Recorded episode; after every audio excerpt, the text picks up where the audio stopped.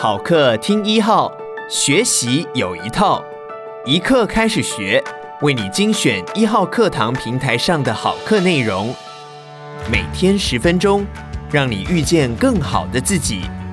现在就订阅一号课堂 Podcast，在第一时间收听到我们提供的精彩内容吧。接下来，请听萨提尔亲子情绪专家李怡婷。萨提尔的亲子对话。第二步，解构对话路径。第一章，停顿，让问题跑一会儿。停顿在对话过程里属于基础的能力，也是父母掌控亲子对话节奏最主要也最得力的工具。停顿有太多益处啦，无法一一的尽数。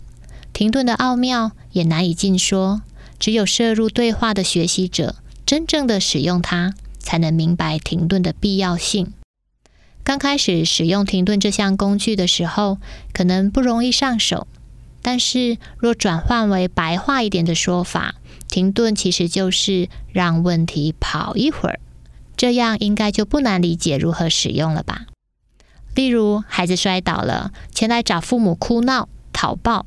那么，大人只要照着孩子的想望，让孩子哭一会儿，或者抱着孩子一会儿，任由孩子的情绪跑一会儿，看看一段时间过后，孩子的情绪有没有变化。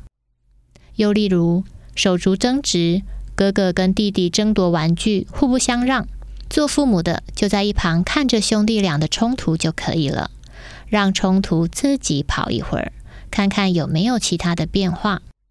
父母若因为孩子哭闹或吵闹而觉得疲惫万分，也可以趁这个跑一会儿的空档，适时的调整自己的呼吸，在停顿的缝隙中，缓慢的、稳定的让自己的内在安定下来。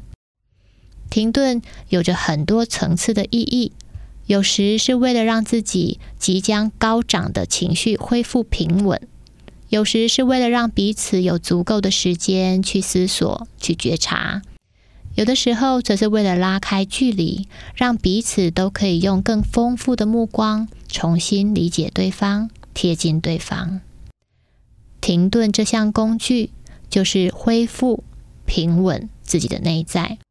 用得好呢，是艺术；运用的稍有一点点的差词，就是冷战喽。在这一章节里，我们将会利用一次手足的冲突事件，完整的解构对话的脉络与工具。底下我们先呈现对话的全貌，让你可以明白整起事件的来龙去脉以及对话的路径。某年暑假，我和先生带着三个孩子去台东远地旅行。带孩子出门旅行啊，肯定都有这样的经验的。那就是欢天喜地的带孩子出游，最后却狼狈回家。让父母狼狈的绝对不是旅行的路途多遥远，而是路上孩子们的争执冲突不断啊，哭声尖叫崩溃不绝于耳。我的孩子也是如此。台东八天的旅行，从出门那一刻就战火四起，争执不断。旅行到第三天，一早出门前，姐姐珊珊和妹妹传传发生争执，姐姐忍不住动手打了妹妹，妹妹瞬间悲从中来，哭得肝肠寸断。于是我开启了对话，路径如下：我对川川说，川川，我知道你很委屈，妈妈答应你一定会好好的处理这件事，你愿意相信妈妈吗？川川说。嗯，我相信。这时候，旁边的三三忍不住好奇的问：“妈，你要怎么处理？”我回他：“嗯，这次旅行已经过了三天了，我在思考这次旅行的意义。未来还有五天的行程呢，我该用什么样的理由支持自己继续走完全程？”三三很困惑，问我：“妈，你说的什么意思？我听不懂。”我重新描述我的意思。我告诉他，我的意思是，旅行已经进入第三天了。这三天来，你们是开心的时候多，还是吵架的时候多呀？你能告诉我吗？三三回答我，他说：“吵架的时候多吧？